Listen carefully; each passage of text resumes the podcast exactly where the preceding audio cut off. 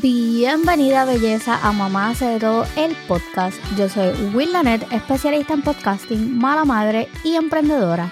Acompáñame en una nueva aventura en 3, 2, 1. Vamos allá. Hola belleza de mi corazón y bienvenida a este episodio de Mamá hace de todo el podcast. Realmente dudé si iba a grabar episodio hoy porque no sé si me escuchan, todavía tengo una voz bien sexy. Llevo, esta es mi segunda semana con bronquitis, horrible. Pero nada, necesitaba grabar. Así que en el episodio de hoy quiero hablarles de un tema que sinceramente ahora entiendo mucho, mucho, mucho más que antes. Y es la culpa materna. Pero ahora me hace mucho más sentido.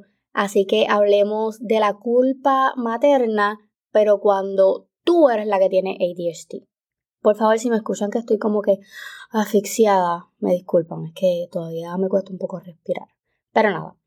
Antes de comenzar, recuerda seguirme en mis redes sociales. Me consigue en Mamá hace de todo en Instagram y TikTok y Mamá hace de todo punto en Facebook. Ok, ahora sí, vamos al tema. Si no lo sabías, que me imagino que sí, porque todo el tiempo lo digo, a los 16 años me diagnosticaron con ansiedad, depresión y ADHD que ahora sé que es combinado. Hmm, gracias. Esto explica mucho de mis comportamientos de niña. Son muchas cosas me comenzaron a hacer eh, sentido después del diagnóstico. Siempre me preguntan cuáles fueron los síntomas que noto, que noté ahora de, de grande, bueno, de adulta, porque pues grande está apretado, como dice una amiguita mía. Pero te voy a compartir esas señales del ADHD en adultos que a lo mejor te pueden dar una voz de alerta, a lo mejor estás pasando por alguna de ellas. Algunos de los síntomas más comunes del ADHD en adultos incluyen 1. Problemas de atención. Si tienes ADHD, obligado se te hace difícil concentrarte y literal te pasa una mariposa por el lado y adiós que te fuiste. Tengo una amiga que los voice de WhatsApp son una comedia porque se le activa el ADHD pero a mil y en medio de lo que te estaba diciendo te habló en un minuto de audio de tres temas diferentes. Así que mantener el hilo en una conversación es un roller coaster, literal. Número 2. Hiperactividad. Esto es uno de los síntomas comunes en los niños con ADHD, pero cuando eres adulto es diferente. Cuando eres adulto, la hiperactividad se muestra de una manera totalmente distinta eh, en lugar de querer moverte todo el tiempo, la hiperactividad es mental. Literal, yo le digo la maquinidad de ideas. Tienes tantas y tantas ideas que apenas puedes finalizar la primera cuando ya estás teniendo otra idea. No es literalmente algo grandioso, pero sí sirve bastante. Número 3, impulsividad. Santo Padre amado, esto sí me ha dado bien duro, o sea, controlar mis impulsos y tomar decisiones rápidas sin pensar en las consecuencias. Es como que las compras en Amazon y en Ching son como un deporte extremo, literal. Es como decir, gastar dinero sin control en cosas que no necesito es mi pasión. Además de decir cosas tal y como las pienso. Whatever. Número 4. Problemas de organización. Los adultos con ADHD podemos tener dificultades para organizarnos y podemos votar prácticamente todo a cada rato.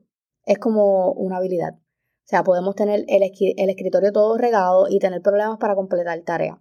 Así que gracias porque existen la agenda, los to-do lists y mi más reciente descubrimiento, Good News. Hace tiempo dije que iba a grabar unos reels de esto y me hora de apuntarlo para, pa, tú sabes, no seguir pichando el tema. Anyway, número 5, problemas de memoria. Y no son los que vienen con la edad, no mi amor. A veces recordar información importante como fecha, horario, o instrucciones, sobre todo las instrucciones que son largas, es mucho peor. O sea, es como que bien imposible tu poder seguir una instrucción larga. Eh, esto es uno de los marcadores que a mí más me saca por el techo de Nayeli, pero a la misma vez es el que más entiendo porque pues yo soy igualita. Número 6. Problemas emocionales. Regular las emociones puede y es una super pesadilla y una situación estresante para la gran mayoría de las personas con ADHD la gran mayoría del tiempo, valga la redundancia.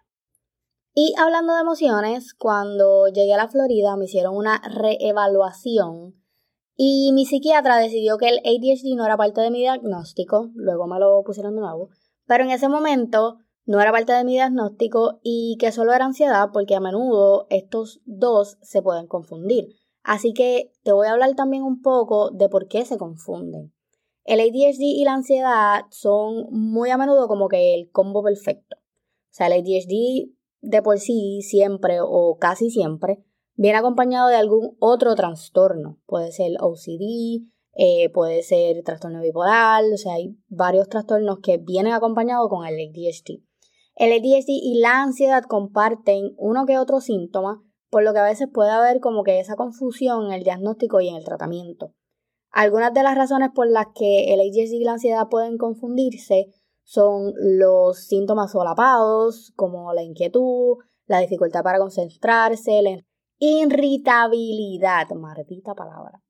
Eh, número dos, la, Dios mío, estas palabras de domingo, comorbilidad, whatever. Eso significa que pues, las personas pueden tener tanto ADHD como ansiedad al mismo tiempo. Y esto también eh, pues se hace difícil el poder identificar y tratar cada uno de ellos.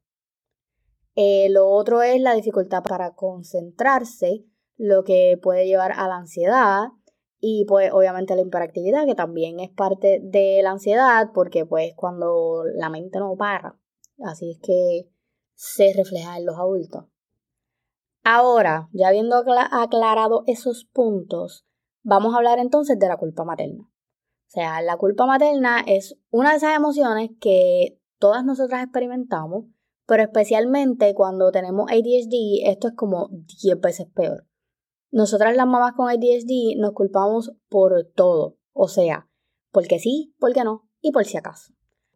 A veces nos sentimos bien culpables por tener ADHD, y por comportarnos de cierta manera. So, ok, ok. Vamos a dejar de, culparnos por, por eso y vamos a aceptar que esto es algo que nosotras no podemos controlar. O sea, como experta en el tema, disculpa, pero creo que 13 años en la maternidad me posicionan como experta, además de los 14 años con ADHD diagnosticado. Así que puedo decir que la culpa de mamá es una carga que no necesitamos llevar, especialmente cuando tenemos ADHD. Pero aquí estamos, siempre culpándonos por cosas que no importan. Te olvidaste de cocinar, whatever. Llegaste tarde un cumpleaños, ok. No pudiste ir al concierto de tu hija, no big deal. Pero, anyway, la maternidad de por sí es súper complicada y ser madre con ADHD hace todo mucho peor. Pero, ¿y entonces? ¿Cómo podemos dejar de sentirnos culpables? Primero lo primero, amor de mi vida, acepta que tienes ADHD. O sea, no es una opción, no es algo que puedes borrar, es algo que simplemente está ahí. Así que aceptar esto te va a ayudar con ese sentido de culpa y vas a dejar de enfocarte en esas cosas que no importan y te vas a empezar a enfocar en lo que sí importa, que es ser una buena madre. Aprende y acepta tus errores y ríete de eso. O sea, una de las cosas que he adoptado como mantra desde hace bien poquito es disfrutar el momento y olvidarme de los pequeños detalles. Me cuesta un trabajo, como ustedes no tienen una idea, pero voy en camino. Y para esto lo que me ha ayudado es, uno, una lista de prioridades. O sea, como mamá con ADHD a veces puedo sentirme como que media abrumada, pero todas las tareas que tengo que hacer en un día van en una lista, un to-do list. Por eso trato de hacer la, lista en orden de prioridad de las cosas que necesitan hacerse en orden de importancia. Por ejemplo, si tengo que grabar el podcast y la postproducción, tengo que recoger la casa y pues, guess what? El podcast va primero y luego recojo. So, yeah, el podcast es prioridad para mí. Pero, anyway. Otra cosa que me funciona súper bien es la técnica de Pomodoro. O sea, literal, esto ha sido mi salvación. Tengo que trabajar por bloques de tiempo, aunque tenga una lista de prioridades. O sea, no matter what, tengo que trabajar por bloques de tiempo. Esto pues trabajar en cierta cantidad de minutos y descansar entre medio. Por ejemplo, yo trabajo 25 minutos corridos y descanso 5 minutos y voy aumentando. O sea, luego del break, en vez de ser 5, son 10, luego son 15, luego son 20, hasta que igualo el tiempo de trabajo y entonces el próximo son cinco minutos otra vez. O sea, así es como a mí me funciona. Así que si lo vas a tratar, te recomiendo que empieces entre 15 20 minutos y vayas tanteando tu nivel de concentración hasta que encuentres pues tu fórmula perfecta. Otra cosa es celebrar mis logros. Como mamá con ADHD, yo puedo ser muy criticona y enfocarme en lo que no pude hacer en un día. So, por eso trato de celebrar mis logros por pequeños que sean. Por ejemplo, si logré terminar por lo menos la mitad de mi to-do list, me doy un pequeño reconocimiento y me siento orgullosa por haber logrado algo importante. Además de que cada vez que yo como que marco, como que tacho una tarea, es como que dopamina para el cerebro. Que pues eso también me ayuda a mantener una actitud positiva y evitar pues sentir esa culpa. En fin, en lugar de culparte por todo, pues celebra tus logros. ¿Pudiste llevar a tus hijos a la escuela y no se te perdieron las llaves del carro? Gracias, a mí me ha pasado. Felicitaciones. ¿Lograste pagar todas las cuentas a tiempo e-, ese mes? Felicitaciones, excelente trabajo.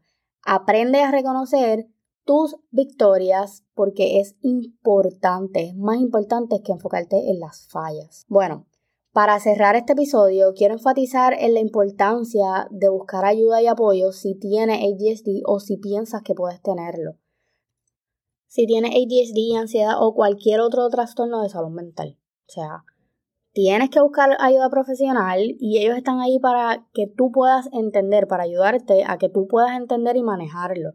Así que acepta tu condición, ese es el primer paso, para que puedas manejarla y encontrar ese balance en la vida. Y para todas las mamás con ADHD allá afuera, no te sientas mal por ser diferente, celebra tus victorias, grandes o pequeñas, esto es una gran forma de aceptar tu condición y vivir una vida más feliz. No te dejes vencer por la culpa materna, tú eres una gran mamá, así que créetelo. No tengas miedo de buscar ayuda si sientes que necesitas apoyo para manejar el ADHD, la ansiedad o cualquier otro trastorno mental. Y aprende a reírte de tus errores. No te lo lleves al pecho, mi amor, por favor. Recuerda que todos cometemos errores y eso es parte de la vida, eso es parte de crecer.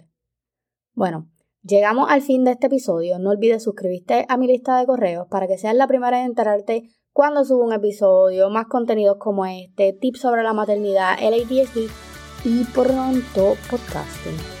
Recuerda, como siempre te digo, bríndale una sonrisa a todo aquel que te pase por el lado amargado porque tú tienes el poder de cambiar para positivo el día de alguien. Nos vemos en la próxima. Bye.